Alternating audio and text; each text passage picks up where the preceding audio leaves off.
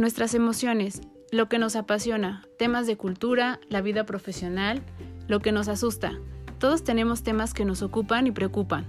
Cada semana hablaremos acerca de un tema distinto en Pretextos para un café.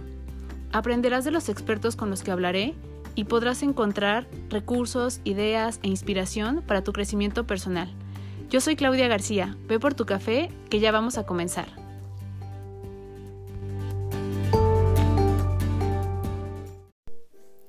Todos, bienvenidos a un episodio más de Pretextos para un café. Y el día de hoy, 21 de marzo, además de que es el día de ingreso de la primavera,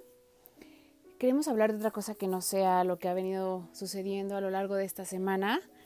con lo concerniente al COVID-19, a eh, toda la parte que hemos tratado de fomentar de sentido común, de apoyo, de solidaridad, etcétera. Queremos como salir un poquito del contexto, ya que es fin de semana y hemos tenido una, eh, unos días complejos, tanto en las escuelas como en los trabajos, como en la vida personal, en las actividades que realizamos todos los días. Y creo que un buen pretexto es el celebrar el Día Internacional de la Poesía. Este día se, se institucionalizó por la UNESCO. La intención justo fue promover un poco más la parte del apoyo a la diversidad lingüística, de la expresión poética, de fomentar eh, una tradición como eh, de recital poético en la parte oral, es decir, que, se pueda, pueda haber foros en donde se puedan leer poemas. Y justo hicimos una campaña, varias personas que estamos un poco como eh, metidas en la parte de la literatura y que nos gusta esta parte de encontrar eh, expresiones de diferentes formas y que salió como un fomento también a partir de varias instituciones de poder leer poemas en casa, con toda esta parte de la contingencia en donde se nos pide que podamos estar en casa y que podamos eh, recrearnos y hacer otro tipo de cosas sin estar en lugares donde podamos tener contacto con, con más personas, se pidió que pudiéramos hacer una difusión acerca de la cultura en tu casa y esto es con la finalidad de leer poemas, ¿no? Desde donde estamos. Entonces, podría ser compartirlos con las personas con las que estamos, eh, ya sea leer algún poema que nos guste o, identificar y descubrir. Algún poema que pudieras, eh, pudiera ser de tu interés, escribir alguno, intentar escribir alguno y otra era que desde ventanas y terrazas la gente pudiera recitar poemas, etcétera. Yo creo que aquí la parte de la creatividad, que es algo que ha ido eh, teniendo como mucha representación estos días también por todo lo que ha sucedido, nos puede ayudar para saber cómo poder eh, hacer una representación o hacer un ejercicio acerca de esto que estamos hablando. En mi caso, me gustaría hacer una correlación entre la parte de poesía y eh, uno de los saberes que es o que tienen que ver con mi formación, que es el psicoanálisis. Hay mucha relación en esto. Para quienes estén un poco familiarizados les hará sentido y será un poquito más fácil. Para quienes no, les pido que tengan paciencia y que tengan esta apertura al escuche porque de verdad puede enriquecer un poco la manera de ver las cosas y la manera de cómo conocemos también a la parte de la psicología, en específico del psicoanálisis, y de cómo también se, se forma la poesía y de cómo le damos un sentido a esta. Hay algunos poetas que son mucho más sencillos de, de poder entender y hay algunos que son un poco más complejos. Ahorita vamos a saber por qué, pero creo que en esto radica también la riqueza de conocer estilos, de por qué nos pueden interesar algunos autores más que otros y de por qué algunos nos retan o por qué algunos, eh, aunque parecieran complejos, si entendemos y comprendemos esta representación por medio de las palabras y porque en algunos que pudieran ser más oscuros también representa mucho de lo que nosotros sentimos todo esto tiene que ver mucho con la parte de subjetividad y con la parte que no es tangible, que creo que esto es lo que lo enriquece muchísimo. más en estos días porque estamos muy acostumbrados a que todo sea como de muy fácil acceso sin que tengamos que profundizar y esto nos da mucha apertura que podamos ir más allá de esto, que podamos eh, darnos la oportunidad de darle una interpretación a las cosas que siempre será muy personal y que en todas las interpretaciones siempre hay algo de nosotros y va cargado con nuestra experiencia y entonces aquí también pues, se pone a prueba la parte de la psicología y del psicoanálisis que no podemos no hacer una interpretación desde la parte objetiva porque siempre va cargado acerca de, nosotros. Por ahí en algún libro de Jorge Volpi donde habla acerca de, de cómo un escritor al hacer una novela no puede no poner parte de él en alguna parte de esta novela, ya sea en un personaje, en un episodio en específico, en un evento, etcétera. O sea, siempre hay algo en donde va representada esta parte, por muy, eh, por muy por fuera de nosotros que quisiéramos verlo, esto sucede. Entonces, esta es una de las cosas que enriquece muchísimo la parte de la literatura, del psicoanálisis y, de la lingüística como tal. Ahorita vamos a ver cómo se relacionan estas tres. Y para quienes nos gustan estos temas, pues es, apasionante porque son cosas, como decíamos, no tangibles, que tienen que ver mucho con un proceso de poder eh, interpretar y conocer las cosas de, diferentes eh, puntos de vista o diferentes lugares y que también nos invitan a que podamos conocer y leer más para poder comprenderlo y que nos invita también a conocer a nosotros, conocernos a nosotros mismos, porque al darle cierta interpretación, si somos eh, un poco conscientes acerca de cómo lo estamos interpretando, podremos saber por qué estamos haciendo este tipo de interpretación, ¿no? Y por qué eh, decimos y encontramos la definición en algunas cosas y en otras no, o por qué nos, nos hizo más sentido cierta, cierto autor, ciertas palabras, etcétera. Entonces, esta es una de las partes que puede enriquecer mucho más esto. Y como decíamos, tiene que ver con algo que no es objetivo, que se presta mucho también para la plática, la dinámica y para la, eh, eh, no sé, la relación de de llevar una conversación con alguien más, que puede ser muy enriquecedor se puede prestar un poco a debate y a esta práctica de la escucha y la retroalimentación, etcétera. Creo que eso nos ayuda muchísimo y hoy, hoy en día es lo que necesitamos, tener pláticas constructivas, escuchar al otro, conocernos más, eh, hablar de otros temas que no sean solo lo que está sucediendo en estos momentos y que nos demos el permiso de explorar otras áreas eh, de repente este tipo de saberes los dejamos un poquito de lado y creemos que solo son para personas pues que tienen un poco más de conocimiento acerca de autores, de la literatura, etcétera, pero yo creo que esto es para todos y desde el conocimiento que podamos tener, sea mucho poco lo que hayamos visto en nuestra formación, lo que hayamos hecho por nuestra cuenta, eh, enriquece mucho a una, a una plática. Y justo es este es uno de los pretextos para tomarse más de un café. Si tienes la oportunidad de platicarlo con, con alguien más. Y creo que la recomendación al final también será intentar hacer esta parte de escritura. Eh, yo creo que esta es una de las cosas que, que más deberíamos de fomentar tanto a los niños como en nosotros mismos, porque de verdad escribir nos ayuda mucho también a la parte de elaboración de nuestras ideas de darles una estructura y de darles un sentido.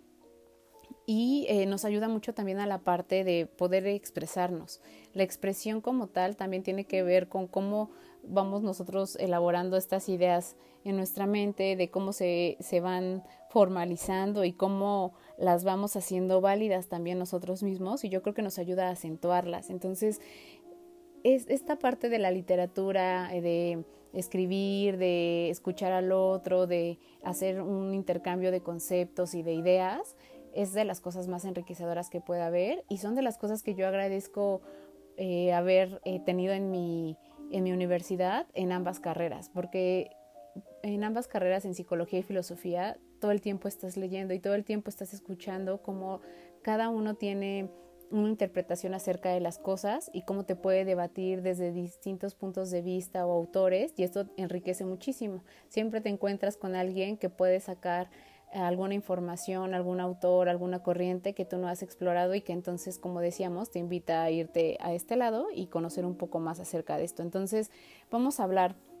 acerca de la poesía y el psicoanálisis y como les decía tengan un poquito de apertura a esto este no vamos a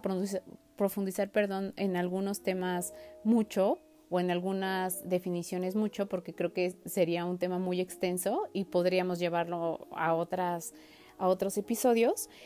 Pero vamos a, tratar de darle el sentido como más básico para entenderlo. Eh, vamos a recomendar a un autor para que también lo puedan leer y creo que al final pues también puede ser una sugerencia para algo que se pueda hacer este fin de semana y que sea distinto a lo que tenemos generalmente en planes y que esto nos pueda ayudar a alimentar a alimentar a nosotros mismos la parte de cultura, a generar otro tipo de actividades y de conversaciones con las personas con las que estamos rodeados y que nos puedan dar su opinión también acerca de cómo les fue con esto o si de plano no es algo que, que esté dentro de sus ideas de cómo pasar esta parte de, de estar en casa y tratar de hacer actividades sin tener que estar en lugares concurridos y sin tener que también hacer una inversión económica, que es lo que tratamos de hacer hoy en día para la parte de estar tanto bien en la parte de salud como en la parte económica. Entonces, primero, la poesía.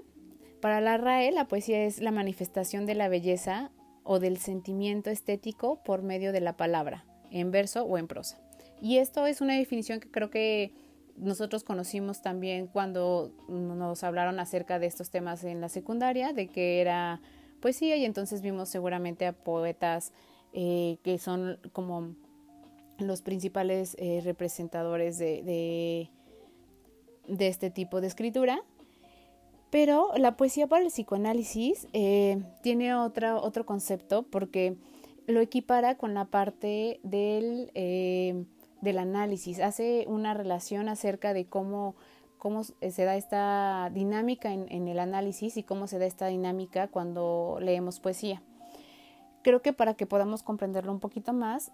la psicología tiene diferentes corrientes acerca de cómo tratar a, los pacientes y dependiendo del tipo de problemática hay corrientes que son más efectivas que otras. Tenemos eh, el conductismo, la gestalt, ¿no? Eh, el psicoanálisis es,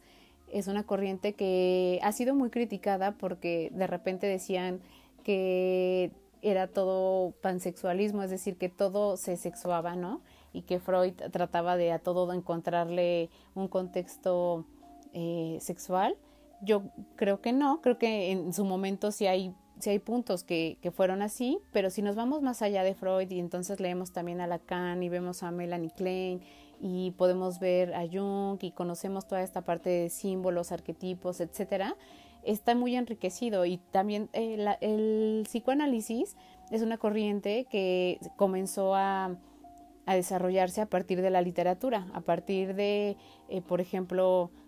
em, los, los, filósofos, ¿no? De, de, toda esta parte de Aristóteles, de Platón, de los conceptos del amor, del banquete, de estas lecturas, de eh, Narciso, ¿no? De del complejo de Edipo, todo esto tiene que ver con, con literatura también y aquí se empezó a desarrollar y a usar también como una representación acerca de casos clínicos que hacía Freud como les decía, no vamos a, profundizar porque creo que sería demasiada información. Y el psicoanálisis lo que hace es trabajar con, el sujeto, que es el paciente, eh, tratando de que él mismo sea el que encuentre esta parte de estructura y de sentido a lo que está hablando. Y la herramienta más poderosa para el psicoanálisis es la palabra. Eh, la palabra es la representación del pensamiento. Para Lacan,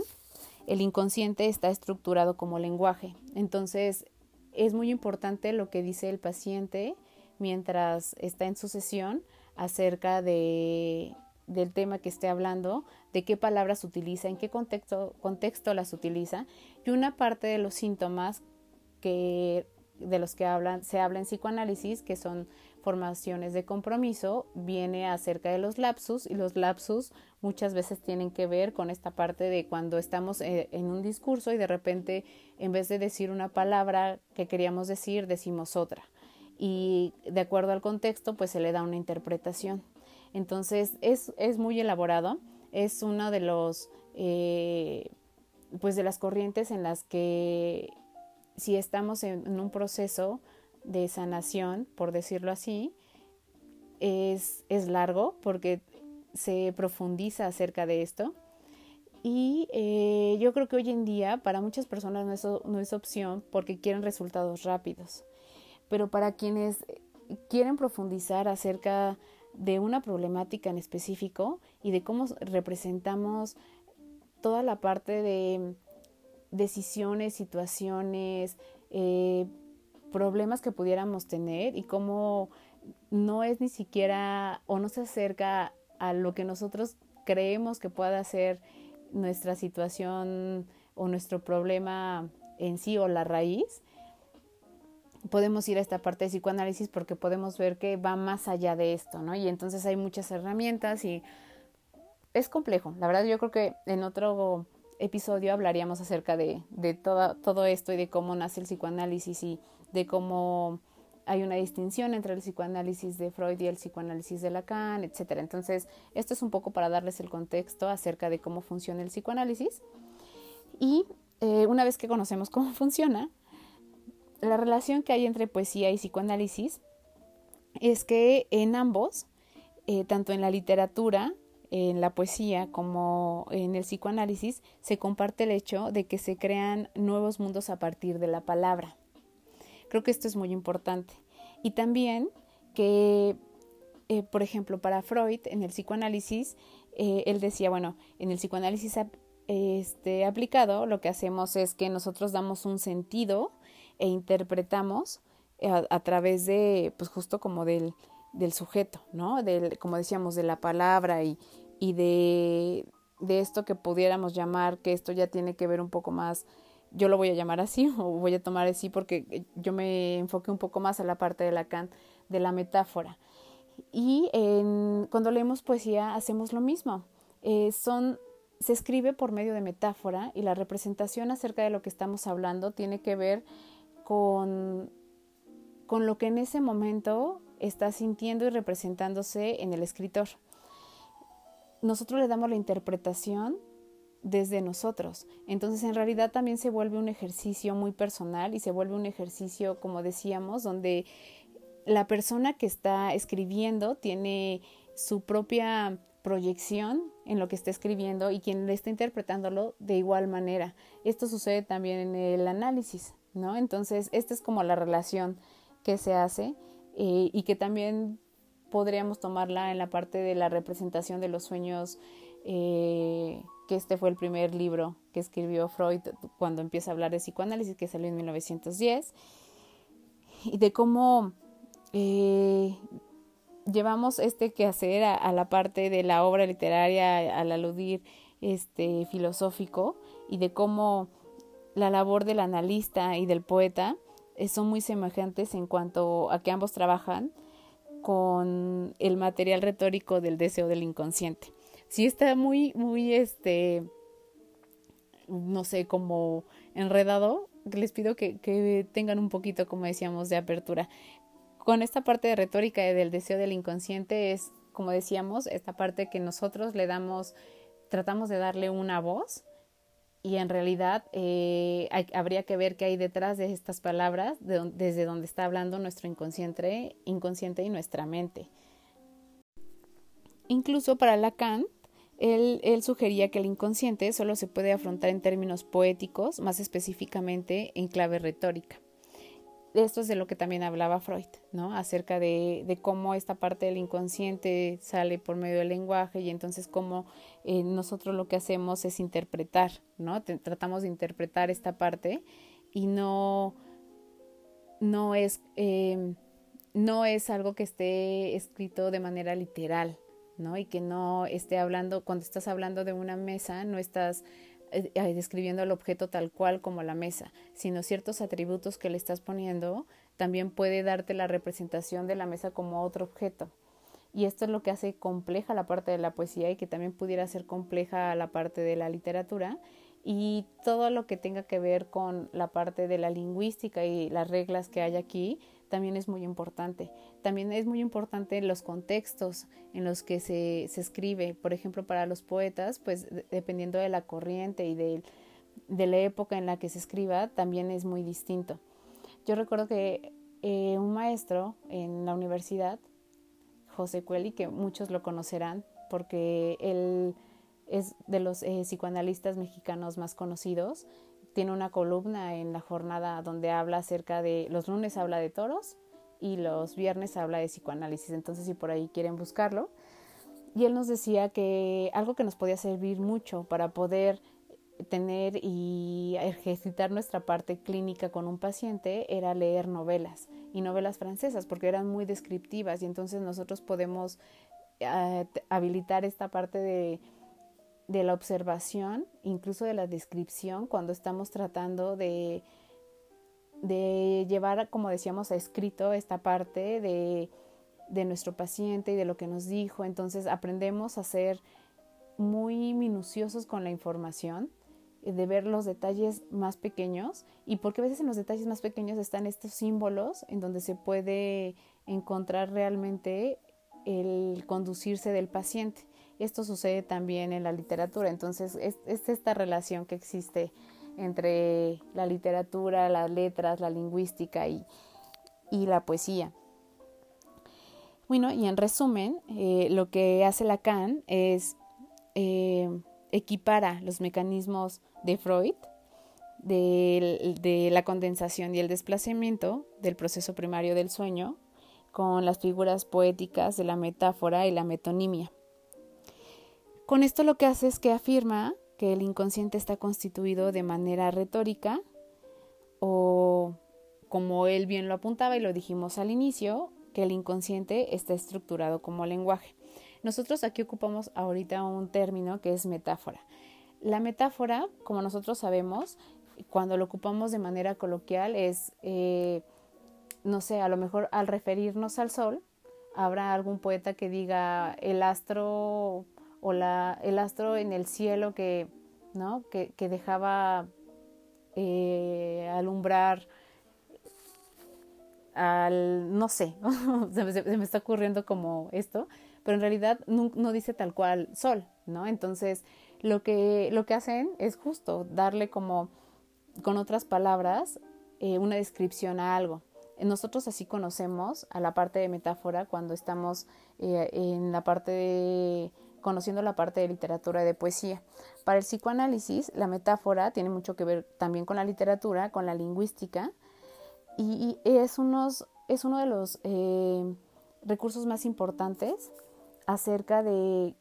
cómo están estructurados los procesos psíquicos por el inconsciente para poder manifestarse. Entonces, creo que eh, esto también nos ayuda a entender porque también la poesía pudiera estar estructurada así y cómo hacemos una interpretación tanto de la poesía como de un del lenguaje en una persona o en un sujeto, ¿no? Entonces, la metáfora eh, va más allá. Es una una representación acerca de, de, algo que va más allá de la palabra y que hay que ir a esta parte de más allá y que lo que hace es que hace una sustitución de una palabra por otra. Entonces sé que a lo mejor podría sonar como un poquito rebuscado, pero dense un poquito el tiempo de, entenderlo y de, de, de, algún enunciado en específico, repetírselo más de una vez para que puedan como darle el sentido y que les pueda hacer sentido principalmente a ustedes. Creo que, como decíamos, en la parte de, de la poesía, pues en realidad lo que, lo que nosotros tratamos de hacer es llevar esta parte de los sentimientos, de la representación de algo por un medio descriptivo en el que estamos poniendo y proyectando una parte de nosotros mismos. Aquí quiero comenzar a introducir a uno de los poetas de quien quiero hacer referencia, que es John Keats. Yo conocí a John Keats eh, debido a una película que se llama Bright Star. No sé si alguien la ha visto habla acerca de la vida de este escritor inglés ya en sus últimos años y acerca de la relación que tuvo también con, con su prometida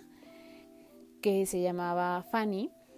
de cómo al principio eh, no había como esta parte de,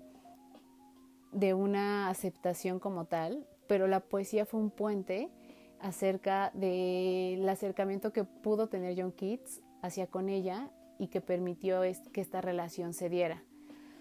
Esta relación fue una relación muy intensa, que fue, duró muy poquito, fue muy, muy corta eh, su relación, porque una vez que, que ya los dos estaban en esta misma sintonía, a él le da tuberculosis y entonces él tiene, a él tienen que aislarlo y él fallece acerca o debido a esta enfermedad y ella es un luto que siempre llevó. Si bien sí se casó después de, que John Keats eh, muriera,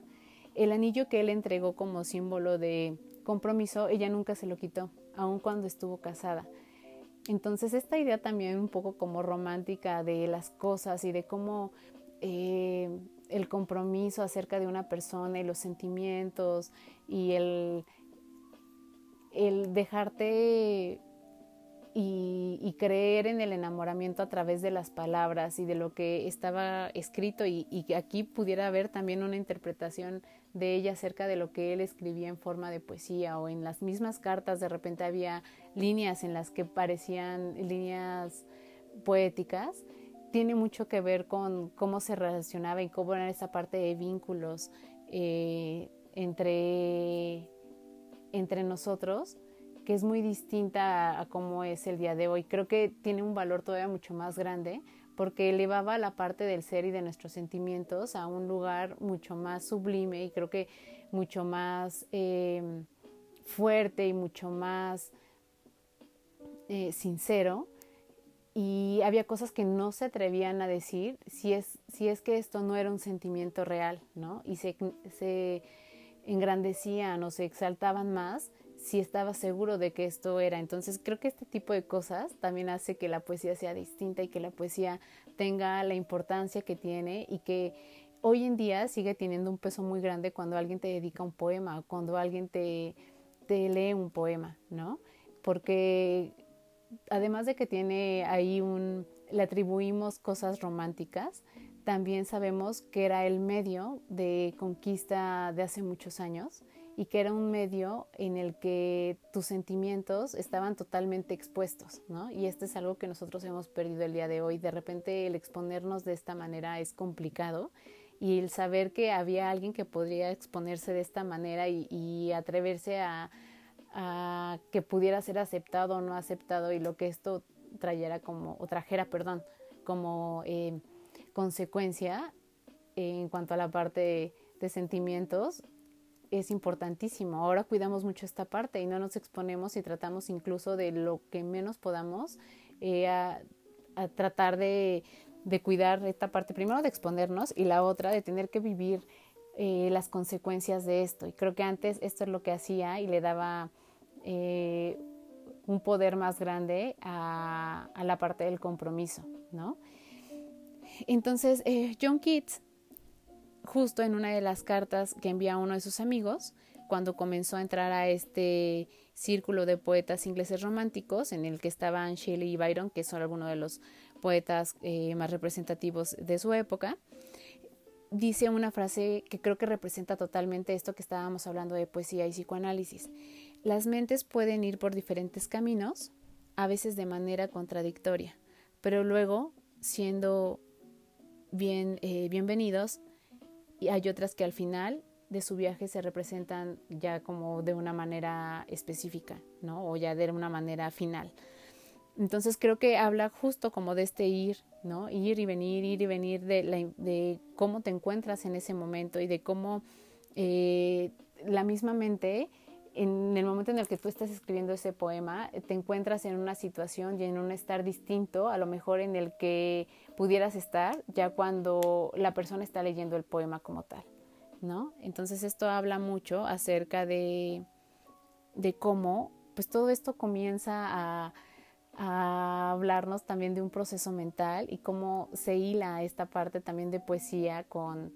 con el psicoanálisis. Si bien él, él lo está hablando desde su experiencia como poeta y como escritor, mmm, nos está dejando la puerta abierta también de cómo la mente en la parte de escritura y de lenguaje, como decíamos, tiene una manera de operar muy distinta y tiene una manera de operar muy particular y que nos daba este permiso para saber cómo también nosotros eh, nos estructuramos, ¿no? Yo creo que en el momento en el que tú puedes eh, darte cuenta y hacerte consciente de que tu, de que el pensamiento está representado por medio de la palabra, te da eh, o te hace darte cuenta de qué tan poderosa es la palabra. Y entonces también sabremos qué tan cuidadosos seremos con estas palabras para con los demás y para con nosotros mismos. Y porque hay palabras que representan muchísimo. Y hay palabras que en, los contextos y en el lenguaje de las demás personas también podemos entender si ponemos un poco de atención ahí. No es jugarle al analista ni, ni al psicólogo, sino darle como esta importancia a la palabra. Yo, y aparte es el medio de comunicación más importante que tenemos con los demás. Entonces, hoy en día creo que va a ser uno de los puntos en los que vamos a poner en juego muchas cosas porque decíamos, de repente tenemos a la gente al lado y no nos damos este permiso y no nos damos este interés de hablar con los demás y de conocerlos realmente. Entonces, hagamos en juego esta palabra y veamos qué poder tiene y escuchemos al otro y démosle sentido a su discurso y también eh, entreguémosle esta parte de lo que hay dentro de nosotros por medio de la palabra a quien está a un lado de nosotros. Y hay un texto de Cortázar en el que profundiza un poco más acerca de la estructura de la poesía de John Keats, porque si bien John Keats está clasificado dentro de los poetas románticos, también encuentra que hay, hay eh, una manera muy distinta de llevar la poesía a diferencia de sus contemporáneos a él le llama la atención y si alguna vez eh, tienen oportunidad de leerlo, yo creo que sí se representa muy bien en, sus poemas. Él hace que, que, la poesía, dentro de sí esta estructura de metáfora y de, de darle una descripción distinta a las cosas, tampoco las elogia tanto. Entonces, tampoco eh, se va tanto a la parte oscura de las cosas ni tanto a la parte totalmente bella, sino es como tomar las cosas tal cual son, eh, encontrarles la esencia tal cual como se puede ver, sin tener que, como decíamos, engrandecerlas ni tampoco verles totalmente en la parte oscura, pero en la descripción hacer de la simpleza de cómo lo está describiendo se pueda encontrar belleza. Y creo que esa es la parte compleja de, de a un poeta de este tipo, porque había eh, una manera muy distinta de escribir, había una manera incluso muy diferente en cómo se expresaba, no solo en la parte de la poesía, sino en sus cartas. Él comienza a tener esta curiosidad justo por eh, las cartas que comienza a encontrar de John Keats es decir, de, libros donde hay recopilación de cartas hacia su amigo, hacia Fanny, este, etcétera, y de cómo pareciera que hay como un goce inocente, ¿no? acerca de, los objetos, de lo bello del objeto y también de manera total de este objeto. Es decir, si yo voy a hablar acerca de, de una mariposa, lo hago de la manera más simple que pueda parecer para, para quien lo va a leer, pero en esa simpleza va a encontrar sutilezas y una descripción eh, muy particular de cosas que a lo mejor no alcanza a captar eh, la otra persona y que yo le abro este, este camino para que pueda hacerlo. Entonces esto le comienza a generar un poco de curiosidad y comienza a leerlo más y, comienza a ver en sus poemas y en sus sonetos que hay una estructura distinta acerca de su lenguaje y que esto lo diferencia acerca de estos eh, poetas románticos, que la originalidad de, cómo lo hace, creo que es como el, rasgo que únicamente tenía en común con estos eh, contemporáneos románticos, y cómo también hace una sublimación de todo lo habitual que en, en su momento y en su época John Keats encontraba eh, para ponerlo en el pasado también. Aquí hay una característica muy muy particular porque no es la primera vez que yo he visto en escritores, ni no solo en escritores en novelas o en poesía o en cine, que la parte de la nostalgia y de eh, el romanticismo acerca del pasado te lleva a ver cosas que anhelas que ya no existen. Y que si bien no las conociste porque hablamos de un pasado de otra época en la que nosotros no estuvimos, esta nostalgia que nos da tiene que ver eh, por cosas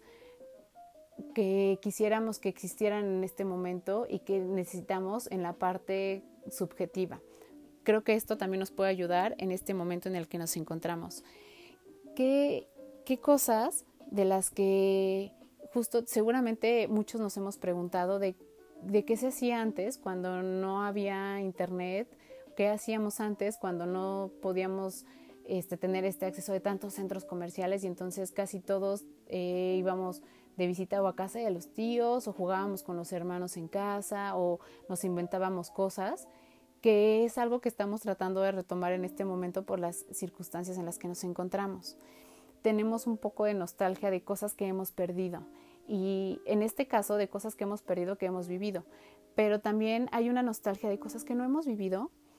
y que nos gustaría que, existieran en este momento para darle un sentido distinto a nuestra vida. Una de ellas pues puede ser precisamente la poesía, ¿no? que ya no existe tanto esto, esta expresión como un medio de comunicación de sentimientos hacia alguien más y eh, también de de, tiene que ver con cosas muy estéticas como la pintura, con una apreciación como tal visual, auditiva de los sentidos hacia ciertas cosas, hacia la música, este, hacia el arte, hacia incluso eh, la vestimenta, ¿no? Y una representación de esto, que aquí va la segunda recomendación para, para este fin de semana, para quienes no la hayan visto, hay una película de Woody Allen que se llama Medianoche en París y habla también acerca de esto, de un escritor que no se siente tan cómodo en, su época actual y entonces una manera de, darle como un poco de sentido a lo que él quiere hacer y a lo que en realidad para él representa algo bello es hacer un libro acerca de una persona que trabaja en una tienda de nostalgia, que es decir, que vende cosas antiguas. Y entonces eh, él está de visita con su prometida y con la familia de su prometida en París y empieza a tener una nostalgia acerca de algo o de una época que él no vivió. Y como escritor tiene que ver con escritores pues, que han formado parte de su formación y que para él son súper representativos. ¿no? Entonces, cada día que está ahí en París, a la medianoche tiene esta oportunidad de cambiar de época y entonces conocer y tener este acercamiento de gente a la que él admira, como este, eh, por ejemplo, Dalí, como eh, Scott Fitzgerald, como em, eh, Zelda Fitzgerald, conoce también a Picasso, entonces empieza a tener ahí interacción con diferentes personajes de otra época y para él esa es la época ideal, ¿no? Y, y él quisiera estar ahí y quisiera poder tener esta parte de inspiración y vivir en esa época en la que eh, estos escritores tenían esta comunicación y esta comunidad que no sabían que era valiosísima, ¿no? Y que ahora nosotros la conocemos porque sabemos cómo podía haber un intercambio de ideas, cómo había, estaban creando una corriente, etcétera, con las diversas expresiones con las que todos tenían, porque algunos eran escritores, otros pintores, eh, etcétera. Y él tiene esta nostalgia por esto que no vivió y que quisiera tenerlo en ese momento. Pero también conoce a una chica en, esta parte de retroceder en, la época donde ella también tiene una nostalgia acerca de una época que no vivió y entonces ella quiere regresar a esa época y él no entiende por qué si él ella está precisamente en esta época en la que tiene la oportunidad de poder compartir con diferentes artistas en diferentes eh, medios de expresión quiere regresar a otra época, quiere irse a otra época. Y es justo lo que le pasa a él, ¿no? Entonces, eh, es un poco como neurótico el asunto, pero es bastante interesante y para quienes nos gusta esta parte de literatura y de pintura y de conocemos un poco eh, generalidades de esto, cuando vean la película encontrarán ¿no? La manera también en cómo se comportan los personajes, en que sí son como nos los han presentado en las descripciones de cuando este, sabemos que, por ejemplo, este, no sé, de cómo era la relación, la relación, por ejemplo, de Picasso con sus musas, de Zelda Fitzgerald, que tenía toda esta parte un poco como de neurosis con, en su relación con Scott, todo esto lo podemos ver y, seguro te va, te va a gustar y te va a dar como esta parte de sentido. Y eh, pues, sí es una eh, película neurótica que también tiene que ver con psicoanálisis, esta neurosis de los personajes que hay en este tipo de películas, necesariamente tiene que ser de Woody Allen, que anteriormente él representaba a estos personajes, pero conforme fue creciendo, pues les fue dando a sus protagonistas eh, a otros actores, pero siempre es este papel de este personaje que que tiene como un poco esta neurosis de cosas que le rondan por la cabeza y que entonces se sienten fuera de lugar y que entonces tienen que estar buscando esta parte de identidad y, y demás. Entonces, como ven toda esta parte de literatura, de psicología, de psicoanálisis, de cine y de todo este tipo de cosas, está muy relacionado. Yo creo que otra vez se nos fue el tiempo, pero deberíamos hablar un poco más acerca de esto y deberíamos de tener un episodio donde hablemos solo de psicoanálisis y un episodio donde solo hablemos acerca de lingüística y otro donde solo hablemos de Lacan y otro este solo donde hablemos de Woody Allen. Creo que hay mucha información de sacar, pero estas dos recomendaciones de películas pues pueden ser para este fin de semana. Esta de Bright Star y la, la otra película es Medianoche en París, eh, que les va a gustar muchísimo. Yo estoy segura que, que les, va, les va a gustar. Y la otra recomendación puede ser el poner en práctica y comenzar en estos días que podemos tener un poco más de espacio para hacerlo, de escribir, de no necesariamente poesía, pero sí de escribir acerca de cosas que nosotros pensemos, de cosas que nos están sucediendo. Nos ayuda mucho también para entender cómo,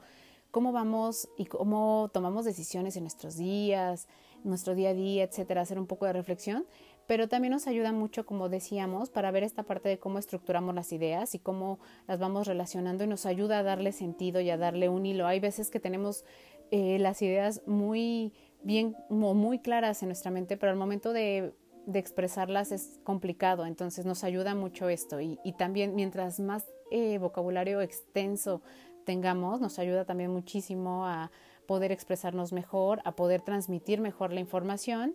y esto nos, nos da más herramientas para irnos conduciendo con los demás, incluso para las mismas relaciones que tenemos con las personas en cualquier ámbito laboral, personal, eh, de amistad, etc. Y el leer, necesariamente leer nos ayuda a enriquecer el vocabulario, entender las palabras y darnos esta oportunidad de lo que no comprendemos, buscarlo. Siempre busquemos la información, confirmémosla y seamos receptivos y estemos abiertos a escuchar a los demás este, acerca de este tema y de muchísimos otros. También esto nos enriquece muchísimo. Hay gente que conoce, hay personas que conocen mucho acerca de otros temas y nos pueden ayudar a que se amplíe nuestro panorama de conocimientos en cualquier eh, área en la que ellos conozcan. Y siempre escuchar la información o la perspectiva que ellos tienen acerca de esto también nos ayuda a conocer a la gente. Entonces es una manera también de conocer a los demás. Entonces hoy eh, hicimos eh, esta parte de, darle un festejo a, la palabra y a la poesía en, este Día Internacional de la Poesía. Y eh, creo que también al mismo tiempo hicimos de alguna manera darle un espacio y cabida a la parte de la palabra que es importantísima a la parte de la estructura de nuestra mente, que es importantísimo, y de cómo nos relacionamos con los demás. Entonces, espero que podamos hablar más eh, a detalle acerca de estos temas en, en, otros episodios, que les haya gustado. Si ven las películas, eh, pues me dicen qué tal les, les pareció, qué, qué impresión tienen. Y eh, si hay algún tema que puedan sugerir, que les haya eh, resultado de idea con lo que hablamos el día de hoy, son bienvenidos para que podamos platicar de ellos y que podamos tener también otra manera de conocer otro tipo de cosas en estos días en los que eh, estamos muy abiertos a, ver eh, videos o canales de YouTube de personas que saben acerca de otros temas, de podcast, de leer artículos, leer libros, etcétera. Entonces, qué bueno que hoy pudimos hablar de otra cosa que no sea esta parte de la contingencia y eh, pues nos escuchamos en otro episodio más. Muchas gracias por, por leer, por leer, por escuchar, perdón, este episodio. Y que tengan un excelente fin de semana. Un abrazo y en esto estamos todos juntos generando valor y compartiendo conocimiento.